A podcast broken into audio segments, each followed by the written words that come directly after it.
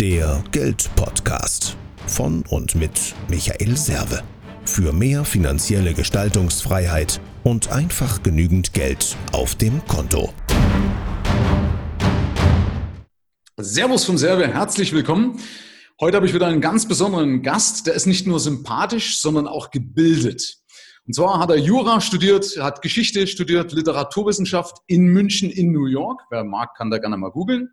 Von ihm stammt der Spruch oder das Zitat, Rhetorik ohne Argumentation ist leer und Argumentation ohne Rhetorik ist lahm. Deswegen, das gehört zusammen, ist seine These, weil dann hat man auch ein besseres Auftreten, dann werde ich eher gebucht und komme auch zu mehr Geld. Und das betrifft dann wiederum mein Thema. Ähm, also, deswegen, weil mehr Geld bringt er wiederum mehr Chancen. Ja, deswegen habe ich dich heute eingeladen. Er ist Autor, er ist Speaker, er ist gefragter Business Coach, Vladislav, jetzt muss ich gucken, Jaschenko. Ja, danke Michael für die Einladung. ja, herzlich willkommen. Ja, sorry, also cooler Typ, nur der Name ist ein bisschen schwer. Ähm, also wir bleiben bei Vlad, ja, dann tue ich mir da auch nicht schwer damit, okay? So, Perfekt. lieber Vlad. Wie sind, wir, wie sind wir aufeinander gekommen? Du hast mich angeschrieben gehabt ähm, und hast mir einen Stein in den Garten geschmissen mit Warren Buffett. Würdest du das bitte den Zuhörern, Zuschauern erläutern? Absolut. Ich meine, dein Geld-Podcast ist absolut fantastisch und ich habe mir überlegt, Warren Buffett ist ja für deine Zuhörerschaft bestimmt ein großer, eine große Autorität. Und Warren Buffett, witzigerweise, hat in seinem eigenen Zimmer in Omaha nicht das Diplom von seiner Ausbildung, seiner Universität in Omaha, sondern er hat das Dale Carnegie Zertifikat von einem Rhetorikkurs, das er schon vor über 50 Jahren besucht hat. Und auf die Frage hin, ja, warum hängt da jetzt nichts von der Uni? Warum hängen da jetzt nicht die Standardsachen, die akademischen Sachen?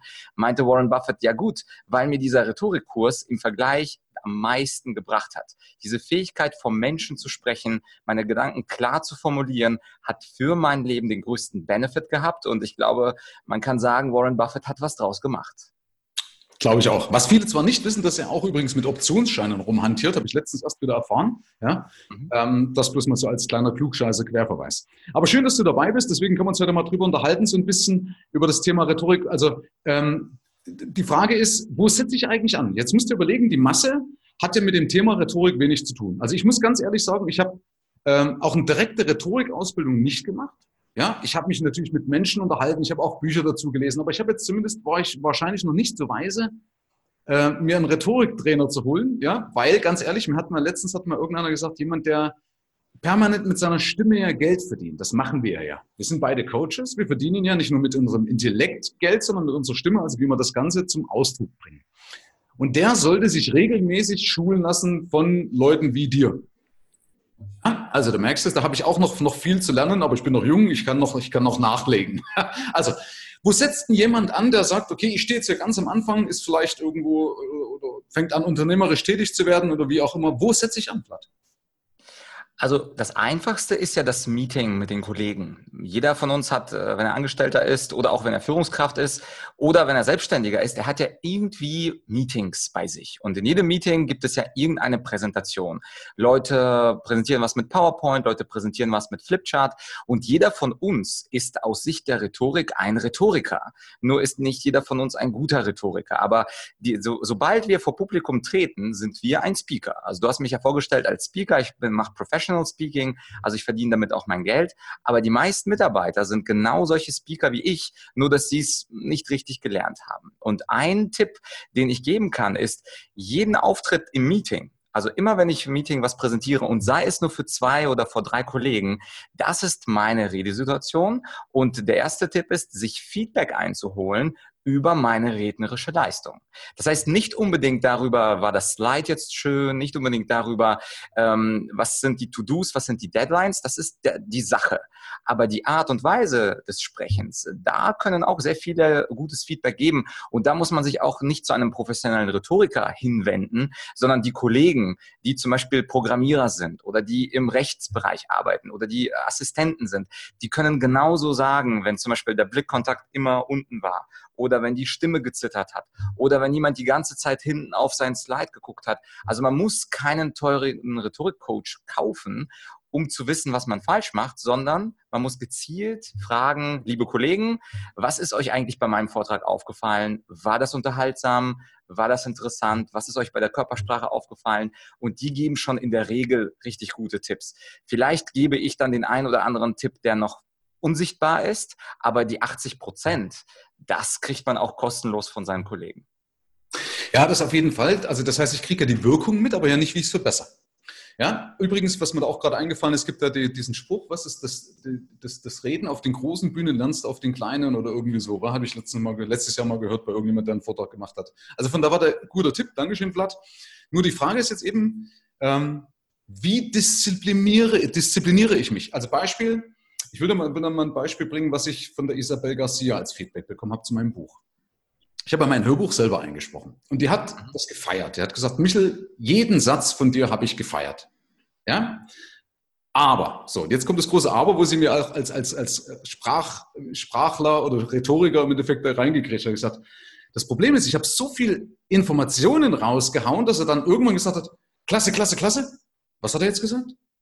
Klasse, klasse, klasse. Was hat er jetzt gesagt? Verstehst? Also das heißt, ich habe so viel Informationen reingepackt, ohne die Chance, es zu verarbeiten, ohne es zu verstärken. So nach dem Motto heißt immer so zwei, zwei, also wiederhole ist dreifache Wirkung. Ne? Das sind ja so, so, so Hacks, würdest du es jetzt nennen. Wie komme ich dahin? Wie schaffe ich das, mich da selber zu disziplinieren, aus diesen Dings auszusteigen?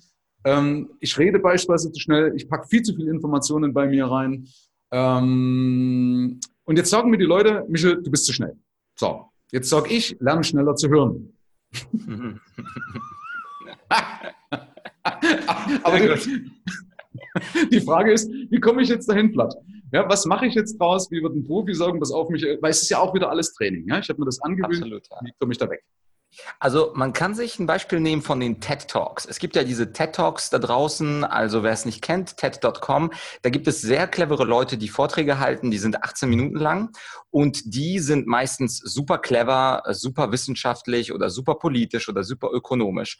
Und die Frage ist, wie schaffen die es auf YouTube auf eine Million, auf 10 Millionen oder die besten TED Talks haben bis 100 Millionen Klicks. Und die Haupt, ähm, der Haupttrick von denen ist, dass sie wirklich nur sagen, ich stelle eine einzige Idee vor und ich springe nicht von Thema zu Thema und ich springe auch nicht von Argument zu Argument. Also da bringe ich was Gesellschaftliches, was Soziologisches, dann habe ich noch einen kleinen Ausflug in die Evolutionstheorie und anschließend dann was zu kognitiven Verzerrungen, wo dann wirklich alle schon so, hä? Klasse, klasse, klasse. Aber was hat er eigentlich gesagt? Mhm. Und diese TED Talks, wenn man sich an, die analysiert, und ähm, das habe ich natürlich als Rhetoriker gemacht, es fällt auf, dass sie wirklich eine Idee von Anfang bis Ende durchdeklinieren, ohne jetzt unglaubliche Ausflüge zu machen nach links oder nach rechts. Und wenn du das machst, also wenn du dem Gehirn zeigst, ich gehe wirklich von A, B, C, D, E bis zu Z und nicht rumspringst, dann ist es auch für jeden, also die Isabel und für mich und für alle anderen leichter dir zu folgen. Und häufig ist es so, es gibt so ein schönes Zitat von Goethe, in der Beschränkung zeigt sich erst der Meister. Mhm. Das heißt also, wenn ich mich beschränken kann auf eine Idee und diese schreibe ich zum Beispiel in einem Buch über zehn Seiten, aber nichts anderes, dann versteht es auch jeder. Und äh, ich glaube, jeder kennt auch den Tipp, versuche es so zu erklären, als wäre der Zuhörer zehn Jahre alt. Also mach es nicht zu kompliziert. Zum Beispiel, du bist ja Experte in äh, Sachen Geld, äh, Verwaltung von Geld, Geldanlagen. Ich bin es nicht.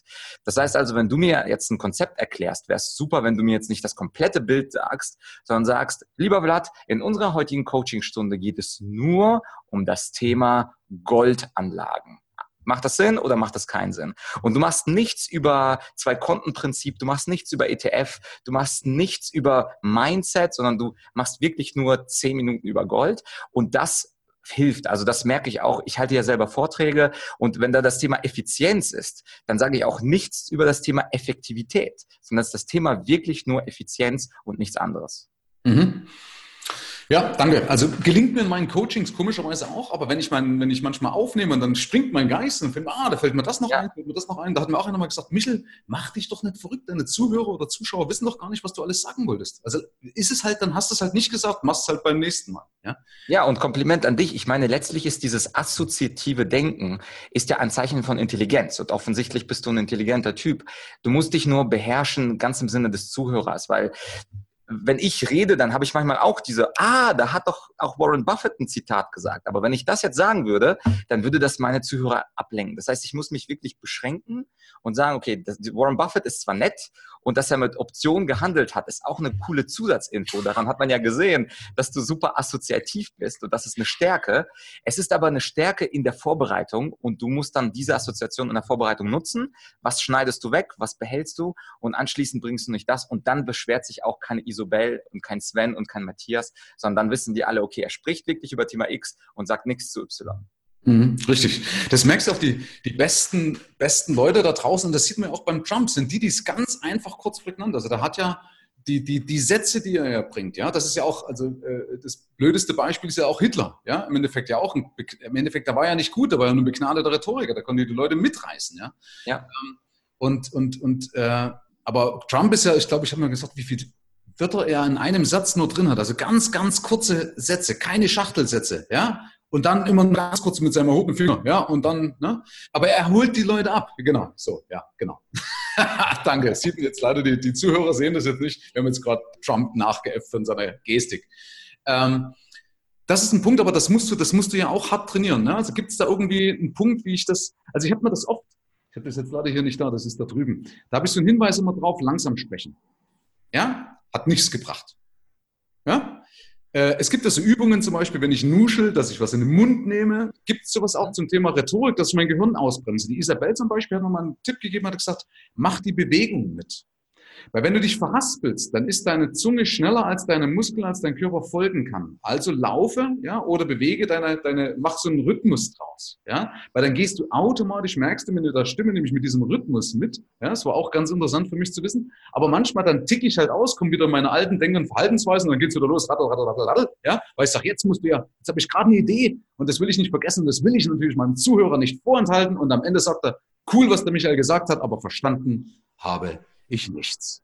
Ja, also guter Tipp. Ich bin aber als Rhetoriktrainer tatsächlich auf einem etwas anderen Trip. Und zwar meine Philosophie ist die argumentative Rhetorik. Ich nenne sie selber Argumentorik, so auch wie das Unternehmen von mir heißt. Und bei mir, die Tipps, die du bei mir bekommst, sind eher argumentativer oder inhaltlicher Natur. Das heißt also, ich bin kein Körpersprache-Fan, ich bin auch kein Stimme-Fan, ich bin kein Pausen-Fan, ich bin kein Gestik-Fan, sondern ich bin ab absoluter Argumentationsfan. Und wenn du mich fragen würdest, was soll ich denn machen? Was ich mir auf jeden Fall notieren würde, wäre meine Begründungskette. Also die Begründungskette, wenn ich eine These habe oder eine Behauptung habe, angenommen die Behauptung ist, wir sind alle durchtränkt von Manipulation dann ist das eine These und die ist am, äh, am, Anfang weder richtig noch falsch. Und was ich dann auch persönlich mache in meinen Vorträgen, ich versuche diese These dann mit vier, fünf, sechs Begründungspunkten zu untermauern. Also ich sage, weil A, das hat das weil B und das ist weil C und das ist weil D und das weil E und deswegen ist die Welt durchtränkt von Manipulation. Und wenn man das vorher auf ein Blatt Papier aufgeschrieben hat und von mir aus kann man das auch dann, wenn man eine Rede hält vor Kollegen, also die meisten von uns sind ja jetzt nicht Profi-Speaker, sondern da äh, da ist es nicht schlimm, wenn man ab und zu mal kurz abliest und sagt, okay, das ist jetzt mein zweiter und dritter Begründungspunkt. Das ist das, was äh, ich meinen Leuten beibringe, was auch die Sicherheit dann gibt, weil ich weiß dann genau, das ist A, das ist B, das ist C, das ist D. Und da brauche ich auch keine große Gestik. Ich weiß natürlich, dass viele Rhetorikkollegen viel mit Körpersprache machen. Also das ist ja so das 0815 Rhetoriktraining. Man muss ein bisschen gestikulieren, man muss ein paar Pausen machen, Blickkontakt. Das kann man alles machen. Aber es ist ja dann immer noch möglich, dass ich dann eine Assoziation habe und spontan über etwas völlig anderes berichte. Und dann ist wieder mein Zuhörer äh, etwas verwirrt. Das heißt also, ich gehe quasi von innen nach außen. Die Rhetoriker, Standardrhetoriker gehen von außen nach innen. Achte auf deine Körpersprache, auf den Blickkontakt, auf die Pausen. Ich sage, geh von innen nach außen. Wisse genau, welche fünf Punkte du zu sagen hast und die Körpersprache wird folgen. Mhm, okay. Okay, also Begründungskette für deine These vorher aufschreiben. Perfekt. Und dranhalten. Also genau, das heißt, Michael, ohne den Satz wäre das, äh, wär das falsch, absolut dranhalten. Und was auch immer ganz, ganz nett ist, wenn man, wenn man so eine Begründungskette hat, damit das nicht zu kompliziert ist, gib den Leuten ein Beispiel. Das ist auch so ein inhaltlicher Punkt. Aber wenn du einfach nur abstrakt begründest, zum Beispiel Mindset und du erklärst was über Geldanlagen oder über äh, das Wohlstandsbewusstsein, den Begriff habe ich ja von dir gelernt. Dankeschön, ich bin immer Fan von neuen Vokabeln dieses Wohlstandsbewusstsein. Eine Sache ist es, das abstrakt zu erklären, aber eine andere Sache ist es, an einem konkreten Beispiel zu sagen, was ist Wohlstandsbewusstsein? Wann ist der Matthias wohlstandsbewusst? Und dieses Beispiel, das fehlt manchmal auch. Und wenn man so was hat, dann sagen die Leute, ah, okay, gutes Beispiel, merke ich mir. Mhm. Okay.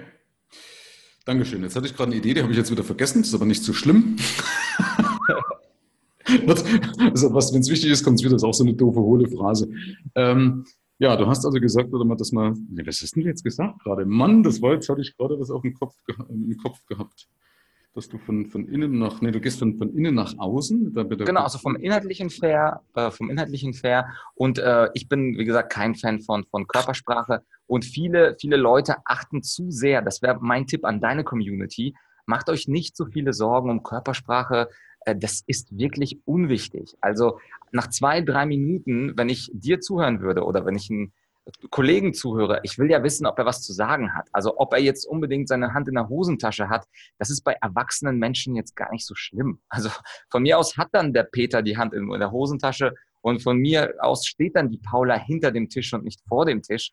Das sind absolute Kleinigkeiten. Und ich würde wirklich sagen, also wer Körpersprache mag, soll sich da zehn Bücher zu kaufen. Aber macht euch nicht verrückt. Habt einfach ganz guten Inhalt, weil nach zwei Minuten wollen die Leute einfach Content haben.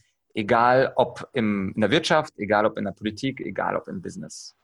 Okay, das ist auch nochmal ein guter Hinweis, weil vor allen Dingen die Leute merken ja auch, ob es gekünstelt ist, ja, wenn es zu hölzern ist. Ich habe letztens auch wieder einen auf der Bühne gesehen, wo ich gemerkt habe, du pass auf, ich kannte den und habe gemerkt, jetzt ist nichts mehr flüssig. Du hast gemerkt, mhm. der ist, der ist nicht, das ist nicht seine Heimat jetzt, die Bühne. Ja, also das wurde auch nicht besser im Laufe der Zeit, weil bei mir ist auch so, ich, bei meinen Vorträgen, ich bin auch noch die, die erste Zeit kurz aufgeregt. Da brauche ich so meine Blaupause, an die ich mich halten kann, an die ich mich klammern kann. Aber diese Anspannung ist ja auch normal. Das ist ja auch dem, weil du sagst, okay, ich will das, will's ja gut machen. Das ist der Anspruch, den ich an mich habe. Ja?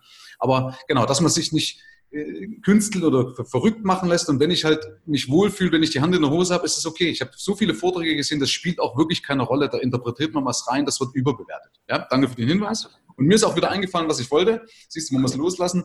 Und zwar, weil du das mit der Argumentation bringst. Und das ist schade, weil viele Leute ähm, wollen was erreichen und überlegen aber nicht, wie kommt das an? Wie baue ich meine Argumentationskette auf?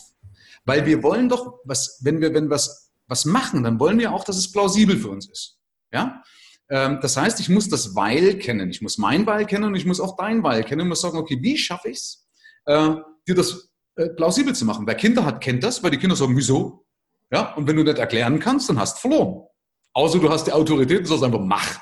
Geht auch, aber dann, dann zumindest hast du das Kind nicht überzeugt, sondern überrannt ja? oder übergangen und sagst, okay, ich hab's. Äh, das ist eine gute Geschichte. Also wirklich im Vorfeld mal danke für den Hinweis. Wenn ich, egal wo ich, was ich mache, einfach mal kurz durchdenken, sag, wie wirkt das, wenn ich dem das oder derjenigen das sage?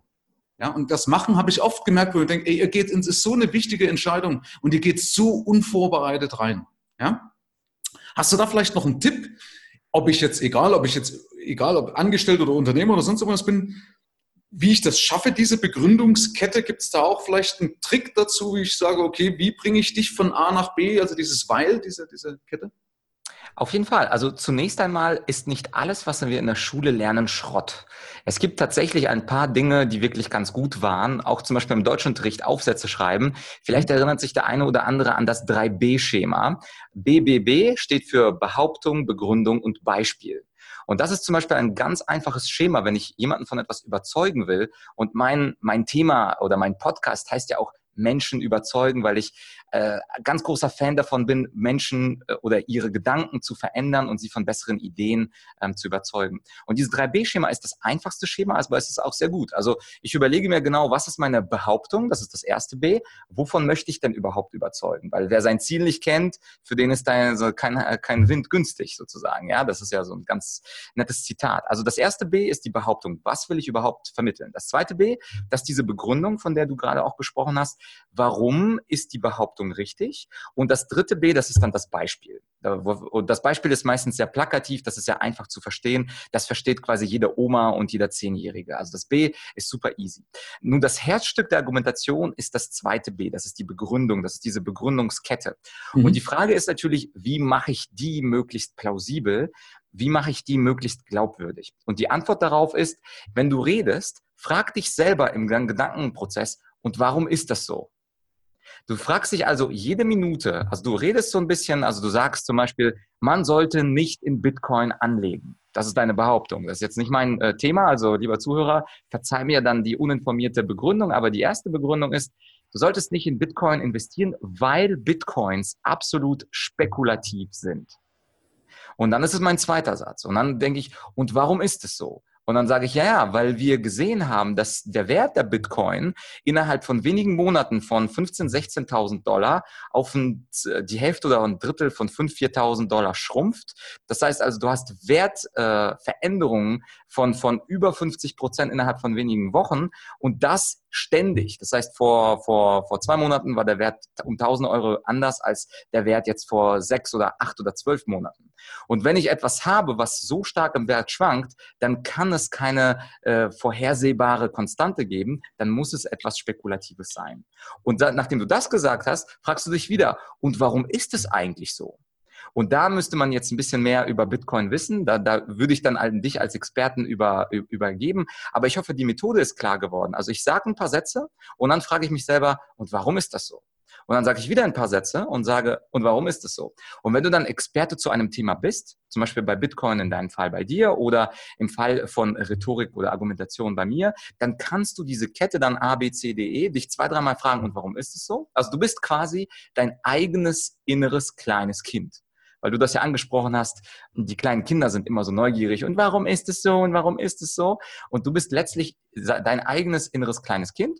Und wenn du dann die Frage zwei, dreimal oder viermal gestellt hast, dann reicht es auch aus. Also keiner will jetzt von dir so eine 90 Minuten Professorenvorlesung haben, sondern zwei, dreimal oder drei, viermal, wenn du dich das fragst und am Ende noch ein Beispiel gibst, also das dritte B, dann steigerst du die Wahrscheinlichkeit, dass du deinen Mitmenschen von deiner neuen Idee überzeugen kannst.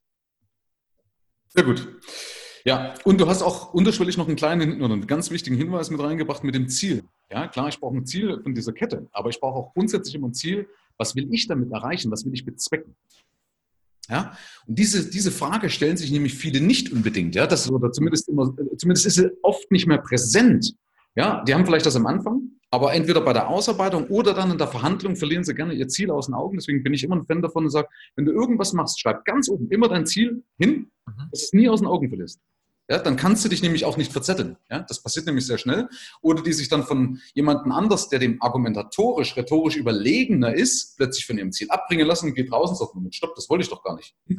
Ganz genau. Und da kommen wir ja schon auf das zweite große Thema der Manipulation. Also das ist auch so ein Thema, äh, was, was, äh, womit ich mich beschäftige. Also die schwarze Rhetorik. Wie kann man Menschen denn eigentlich zu was manipulieren? Und diese Manipulation kann nicht funktionieren, so wie du sagst, wenn ich genau weiß, was ich will und genau weiß, was ich nicht will. Weil viele Leute lassen sich vom Verkäufer was aufschwatzen, kaufen ein viel zu teures Auto und äh, beschweren sich dann beim Verkäufer, der hat mich manipuliert. Ich würde dazu sagen, das ist zu einfach, dem anderen Schuld zu geben. Ich würde sagen, der Schuldige bist du, weil du dein Ziel, ich wollte maximal 15.000 für das Auto ausgeben, weil du dein Ziel außer Augen verloren hast. Sehr gut. Das Buch gibt es auch auf Amazon, habe ich auch geschaut, Schwarze Rhetorik, ja. Ähm, genau. Äh, schwarze Manipulation, schwarze, doch nicht, schwarze Rhetorik, ne? So, schwarze, schwarze Rhetorik, Rhetorik genau, genau. Ja, okay.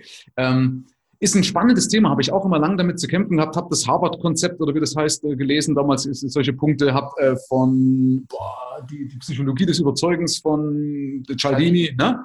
Ähm, dann noch irgendein mit einem türkischen Namen, noch ein Deutscher, der also praktisch darüber geschrieben hat, komme ich jetzt nicht drauf. Also viel damit beschäftigt oder angefangen hat damals mit dem Vorgas, ja, aus der, aus der Psychologie, das äh, über Interaktion. Ist ein ganz spannendes Thema und ich habe das nie so richtig äh, verknuseln können, das Thema Manipulation, bis mir irgendwann einer auch mal gesagt hat, du, Manipulation ist gar nicht, gar nicht schlimm. Weil es kommt doch mal darauf an, was mein Wertesystem dahinter ist. Also manchmal ist es auch wichtig, dass ich manipuliere. Ja, ähm, ich weiß nicht, ob das jetzt passt vielleicht dazu, aber zumindest das, wenn, wenn das mal bei einem hochkommt, ah, Manipulation ist schlecht. Nein, das ist immer, ist wie Geld. Geld ist auch nicht schlecht. Ich kann mit Geld viel Gutes tun. Ja, oder einer hat mir gesagt, mit einem Messer, ich kann dich umbringen, ich kann dich aber aus einem brennenden Auto vom Gott losschneiden und dein Leben retten mit einem Messer. Ja, ich, das ist nur ein Werkzeug. Ich entscheide. Ja, und genauso ist es bei Manipulation. Bei Manipulation auch. Wenn ich Gerade bei meinem Thema, schau mal, ich bin sehr gut mit dem oder der Beste mit dem, was das Thema Geldmanagement anbelangt. Und im Endeffekt müsste ich sehr manipulativ sein, um die Leute, die immer noch eine Skepsis haben, eine Restskepsis, vor sich selbst zu schützen und zu überzeugen, dass sie bei mir richtig sind. Ja? Und mir hat es eben einer mal klar gemacht, dass er, stell dir vor, Michael, wenn einer dick ist oder ungesund lebt und einer schafft das, dich mit allen Tricks dazu zu bringen, dass du abnimmst, in, in ein Fitnessstudio gehst oder sonst irgendwas und du bist nach einem halben Jahr, bist du topfit und wieder gesund. Ja, war die Manipulation schlecht oder war sie gut? War, ne? Absolut. Einfach mal drüber nachdenken. Also es ist nie nur schwarz oder weiß. Ne? Es gibt immer äh, immer zwei Seiten, es ist einfach so. Ja? Also genau, und ich nenne, ich nenne sie deswegen schwarz, weil die schwarze Rhetorik verdeckt nämlich diese Vorgehensweise. Also wenn ich zum Beispiel mit Autoritätsargumenten, die jetzt eigentlich Scheinargumente sind, vorgehe, dann sage ich das nie offen. Also das, was wir mit den drei Bs gesprochen haben, Behauptung, Begründung, Beispiel, das ist weiße Rhetorik für mich. Also da sage ich ganz deutlich, das ist meine These, das ist meine Begründung, das ist mein Beispiel. Und wenn ich beispielsweise manipuliere, dann ist es deswegen schwarz, weil der andere nicht merkt, was ich gerade da für eine Technik, was ich da gerade für ein Messer dabei habe, mit dem ich versuche, irgendwas durchzuschneiden oder ein Hammer, wo ich versuche, irgendwas hineinzuhämmern. Und das ist der Unterschied. Also schwarz bedeutet nicht gleichzeitig böse, sondern schwarz bedeutet lediglich, ich sag nicht, eindeutig, wie ich da hantiere. Aber beispielsweise nutze ich den Halo-Effekt, den hattest du ja in unserem letzten Gespräch selber ähm, eingebracht. Also Halo-Effekt für diejenigen, die es nicht wissen, das ist, wenn man sich mit irgendwelchen Insignien schmückt oder irgendeine positive Eigenschaft überstrahlt. Zum Beispiel sieht jemand unglaublich gut aus und dann denkt man, ja gut, wenn er gut aussieht, dann wird er höchstwahrscheinlich auch erfolgreich und klug und toll und kompetent sein. Und dieser Halo-Effekt ist zum Beispiel ein typisches Manipulationsmittel, was alle Menschen verwenden. Wenn sie zum Beispiel auf ein erstes Date gehen, ziehen sie sich nicht das schäbigste T-Shirt an, sondern sie wissen, ich strahle was mit meiner Kleidung aus und das wirkt eben unbewusst. Und deswegen gibt es halt diese schwarze Rhetorik. Aber Michael, absolut ähm, richtig, ich bin voll bei dir. Es kommt natürlich darauf an, was du damit am Ende bewirkst wenn der andere einen Nutzen davon hat, weil er zum Beispiel jetzt endlich mal in Geldsachen, nachdem du ihm gute Tipps gegeben hast, was verändert und nicht jeden Morgen einen Kaffee für 5 Euro bei Starbucks holt, sondern sich vielleicht den einfach morgen selber kocht oder was auch immer, ähm, dann ähm, ist das quasi zwar schwarz, aber dennoch positiv. Mhm, richtig. Hast du ein Beispiel mal für diese schwarze Rhetorik? Äh, ja klar, also beispielsweise nehmen wir mal äh, eine Mutter, die möchte ihren Sohn Maximilian davon überzeugen, endlich mal den Fischfreitag zu essen. Und der Maximilian, der sagt, nee Mama, ich will keinen Fisch, ich will keinen Fisch. Dann sagt äh, die Mama, und sie versucht es mal mit weißer Rhetorik, und sie sagt, ja, aber Maximilian, da sind gesunde Omega-3-Fettsäuren drin, die helfen deinem Stoffwechsel, die helfen deinen Organen, die helfen der Durchblutung des Gehirns. Und dann sagt er mich, nee, was soll denn das? Ich will das nicht. Was nutzt mir Omega-3? Und auf weiße Rhetorik springt dieser Sohn Maximilian nicht an, weil er denkt nicht an Stoffwechsel. Stoffwechsel ist nun mal nicht in seinem zehnjährigen System drin. Und dann greift die Mutter zu einer schwarzen Rhetorik und sagt, lieber Maximilian, möchtest du, dass dieser Fisch ganz umsonst für dich gestorben ist? Und dieses Mitleidsargument, dass der Fisch jetzt umsonst tot ist und weggeschmissen wird, das ist dann natürlich viel wahrscheinlicher, dass das bei einem Kind wirkt. Und das ist aus der Sicht der schwarzen Rhetorik ein sogenanntes Mitleidsargument. Also das Mitleid mit dem Fisch, Mitleid mit dem toten Fisch, dass er nicht umsonst in den Mülleimer kommt. Und da kann man Kinder, und natürlich gilt das auch für Erwachsene, Erwachsene kann man natürlich auch mit Mitleidsargumenten gut überzeugen. Das ist ja auch das, was beispielsweise viele Bettler auf der Straße machen. Sie ziehen sich also so schrecklich an, wie es geht. Wenn Sie eine Verkrüppelung haben, dann setzen Sie sie auch stark zur Schau, haben einen sehr, sehr mitleidsvollen Gesichtsausdruck und Sie machen das richtig, weil so bekommen Sie eben von uns mehr Geld, weil das mehr Mitleid suggeriert. Und insofern ist das Mitleidsargument ein manipulatives, ein schwarzes Element der Überzeugung, funktioniert aber sehr gut, auch übrigens in der Beziehung, auch unter Eheleuten, auch in der Familie. Ich könnte zwei, drei, vier, fünf Beispiele von meinen Eltern oder von meiner Freundin oder von wem auch immer nennen. Und das funktioniert mit dem Mitleid äh, zum Beispiel ziemlich gut. Und die Frage ist, die man sich stellt, zielt das auf was Gutes ab am Ende oder bin ich egoistisch und will durch mein, durch das Mitleid nur was an mich ziehen und irgendwas gewinnen? Und dann wird das dann eben unmoralisch. Genau, das ist ja wie immer, richtig. Okay, das heißt so der Punkt, so wenn du jetzt nicht spurst, dann dreht der Flieger um, ja, der Ferienflieger, oder äh, dann kommt die Zahnfee nicht oder dann kommt die Zahnfee und so weiter, der Freddy Krüger, genau, das, das wäre so schwarze Rhetorik. Absolut. Okay, hast du auch noch ein Beispiel für Erwachsene? Absolut, also alles Mögliche. Beispielsweise angenommen, also der Versicherungsvertreter, der möchte, dass jemand eine private Rentenversicherung abschließt. Und der Versicherungsvertreter, der sagt dann nicht einfach, Also wir haben hier eine Versicherungslücke bei Ihnen, die ist so und so viel Euro. Wenn Sie mit dem und dem Geld zurande kommen mit 65, dann brauchen Sie das nicht. Wenn Sie aber so und so viel Geld gerne hätten, dann empfehle ich Ihnen die private Rentenversicherung für 75 Euro im Monat bei unserer Versicherungsgesellschaft. Das wäre weiße Rhetorik. Das wäre ganz normal. Aber wenn man dann mit Angstargumenten kommt und sagt, äh, dass, dass beispielsweise, also wenn Sie dann nur noch ein Drittel des Geldes haben, was sie normalerweise hätten. Und wenn sie dann einen Unfall haben und dann haben sie nur die notwendigste Versicherung und dann müssen sie aber umziehen in ein Reihenhaus in Berlin-Marzahn und dann ist um sie ganz viel Jugend, die in diesen billigen Wohnungen wohnt und es jeden Freitag und Samstagabend ist eine Party. Ist das die Zukunft, die sie sich dann mit 70 vorstellen?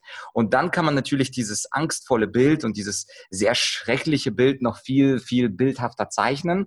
Und da versucht man natürlich mit Angst äh, zu überzeugen und zu sagen, schließe jetzt meine äh, private Rentenversicherung ab. Ansonsten bist du der Gelackmeierte und ansonsten bist du absolut voll im Arsch und das Leben, was du bisher gelebt hast, das ist für alle Zeiten weg. Und das kann man dann unterschiedlich schlecht malen, also ja. den Teufel an die Ma Wand malen oder äh, lateinisch Argumentum ad consequentiam, wo du wirklich schrecklichste Folgen aufzeigst und das wäre dann schwarze Rhetorik im Vertrieb. Ja, das hatte ich schon mal gehört, jemand mit einem Sargdeckel klappern. Ja? ja. Ähm, und genau deswegen, dafür stehe ich wiederum nicht. Ja? Ich bin wieder kein Freund von privaten Rentenversicherungen, weil ich sage, pass auf, du kannst, also es ist viel leichter zu Geld zu kommen oder einfach auch, ich brauche mehr Gestaltungsfreiheit. Also finde ich interessant, weil das ist jetzt wieder Produktverkauf, das hat mit Konzeption wieder gar nichts zu tun. Ja? Also danke für den Hinweis. So geht der Markt unter Umständen, aber so geht kein Wohlstandsbewusstsein. das, ja? das ist kein Wohlstandsbewusstsein. Ähm, und deswegen Menschen, die eben zum Beispiel auch ein, ein, klares Ziel oder so weiter haben, die fallen auf sowas auch nicht rein. Ja, weil die sagen, okay, kein Ding, nö, ich weiß, Rente ist wichtig, aber Rente heißt ja, ich brauche nur ein Vermögen im Alter. Ja, eine Rentenversicherung muss deswegen nicht schlecht sein, okay, aber die kommen nicht mit solchen, auf, auf, mit solchen schwachen Argumenten, das zieht da gar nicht.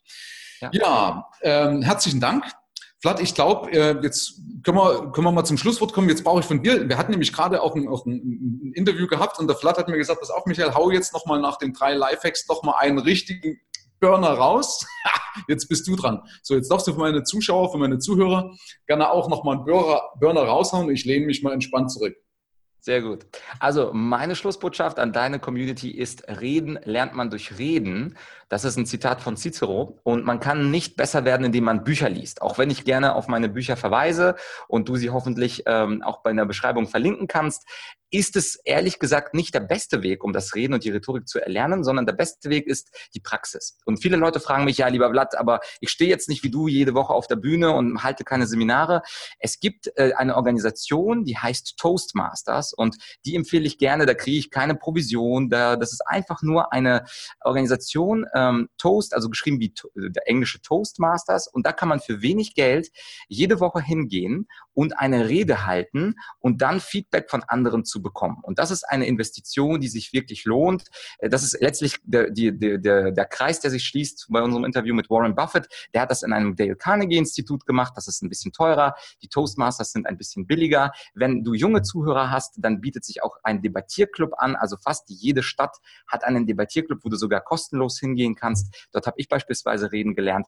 Und äh, nimm dir einfach mal vor, lieber Zuhörer, dass du einmal im Monat eine Rede hältst. Also wenn du Meetings hast, wo du regelmäßig präsentierst, präsentierst, brauchst du gar keine Toastmasters und keinen Debattierclub. Aber wenn du keine Reden hältst und dennoch besser, rhetorisch besser werden willst, dann suche dir diese Toastmasters auf, äh, geh dahin, halte einmal im Monat eine Rede und nach circa einem Jahr, also ich, es dauert ein bisschen, es dauert so 10, 12 Mal, bis du dich an das Publikum gewöhnst, aber nach 10, 12 Mal bist du dann ein viel besserer Redner und damit wirst du natürlich auch viel erfolgreicher, denn Eloquenz und Geld hängen natürlich sehr nah aneinander und Warren Buffett ist dafür das beste Beispiel.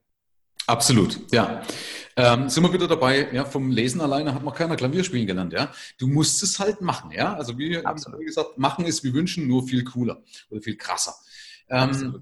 Ja, herzlichen Dank, Flat, dass du dabei warst. Ich verknüpfe alles von dir. Also der Flat hat auch, hört mal unbedingt rein, einen Podcast, der hat einen YouTube-Kanal, äh, hat äh, ein Buch oder mehrere Bücher, also ein E-Book und so weiter. Also ich verknüpfe alles in den Show Notes, alles, was ich von dir kriege, habe ich im Endeffekt schon bekommen im Vorfeld. Das kommt alles in die Show Notes rein. Schaut mal rein, lohnt sich, besucht den Podcast, hört rein beim Flat. Das sind coole Ansätze, die er auf jeden Fall hat und es lohnt sich, weil eben, wenn ich besser argumentieren kann, wenn ich besser in meiner Sprache bin, eloquenter grundsätzlich bin, das kommt immer besser an. Ähm, und damit bin ich auch überzeugt, verdienst auch wieder mehr Kohle. Ja? So, Amen. In dem Sinne nochmal vielen Dank. Ab hier liegt es an dir. Schön, dass du dabei warst. Ja, Vlad, ich wünsche dir, uns allen eine schöne Zeit. Perfekt, Dankeschön. Herzlichen Dank fürs Rein und Hinhören. Ab hier liegt's an dir. Bis zum nächsten Gig.